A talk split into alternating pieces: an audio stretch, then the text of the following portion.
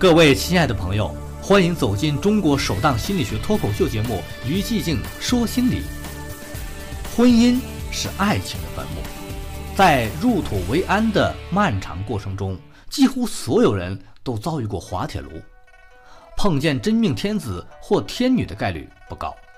那些弃我们而去的前任们，通通舍身做了分母，顺道留下无限的纠结，当做分手礼物。失恋伤不起呀，女人很容易就把爱情当做人生的最高追求和生命支柱，主心骨都塌了，自然整个人都好不起来了。男人其实更惨，在恋爱时，他们付出的不光是情感，还扛下了责任和义务。女友的小鸟依人，总能够让男人们志得意满。我已经强大到可以肩负起两个人的幸福，可哪天小鸟飞走了，那可真是伤自尊、毁三观、捶胸顿足。但是，哪怕失恋者表现得再生无可恋、悲痛欲绝，在意识的终极点，我们相信，却不是爱情和眼泪。折磨的人茶饭不思的幕后黑手，是我们的。司令部，大脑，在大脑的悠久发展历史中，有三分之一的地盘开始为我们所用。靠着这一亩三分革命根据地，咱们现在才活得这么滋润。但是剩下的三分之二地盘还是停留在千百万年前的蛮荒状态，平时还挺安分，可一旦咱们遇到什么大事儿，这块地方就开始农村包围城市，一门心思闹革命了。解剖学上，听话的这个部分叫做额叶皮层，而蠢蠢欲动的未开发区域则被称为边缘系统。理智与情感分别与二者对应，边缘系统对我们的情感有着绝对的影响作用。额叶皮层急得吹胡子瞪眼，想要掌控，却是有心无力。事实上，毒品、香烟、酒精，正是通过对边缘系统吹了枕边风，才让瘾君子们赌咒立誓好多次，却还是欲罢不能。而让小伙伴们感到震惊的是，美好的恋爱之所以让无数男女如此沉醉其中，靠的。恰恰也是边缘系统。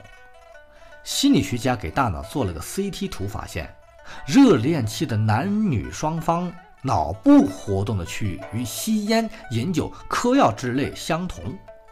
边缘系统会分泌一种叫做多巴胺的物质，这种物质会让我们心痒痒。原来爱情就是这样的。而有趣的是，与爱情有关的脑区还兼职主管性欲。所以有人说，爱跟性是不可分离的。那么失恋的人为什么会让人茶饭不思的？可谓是乐也边缘系统，哭也边缘系统，还沉浸在失恋悲痛中的痴男怨女，该区域的活跃程度甚至要强于热恋中的个体。此外，跟上瘾有关的脑部结构也不怎么安分了。没吃过猪肉，总见过猪跑吧？大伙儿肯定都知道，戒烟、戒酒、戒毒的过程中，那种抓耳挠腮的焦躁感是什么样子的？失恋的时候，像得了强迫症一样，反反复复思念那个抛弃了自己的渣男或者恶女。其实，跟瘾君子的絮絮叨叨再来最后一小口是一个原理。尽管这话有些煞风景。但失恋的痛苦真的只是犯了爱情瘾而已。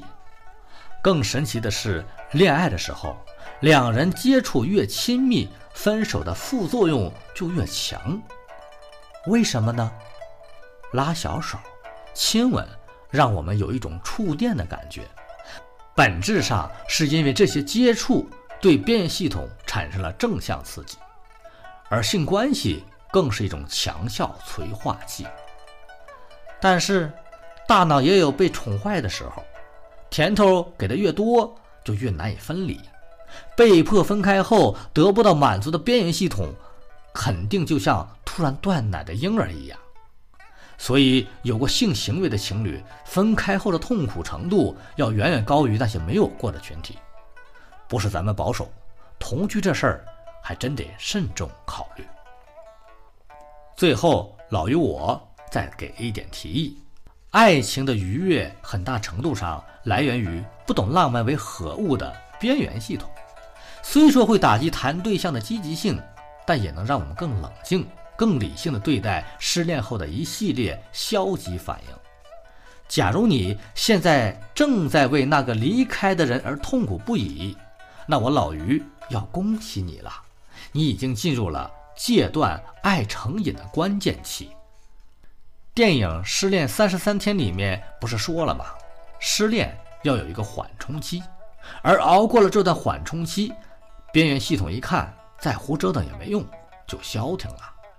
同样是来自于脑部 CT 的心理学研究发现，看淡了失恋的个体，脑区的激活模式跟犯瘾的那些人相反。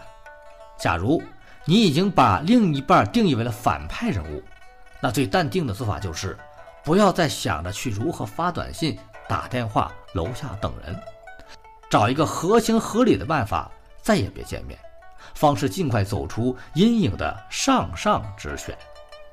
至于具体怎么做，还要跟家人朋友商议。当然，永远要记住，为了快速忘情而去寻找接盘侠，是万万要不得的。感谢各位收听《于寂静说心理》，本期到这里结束，我们下期见。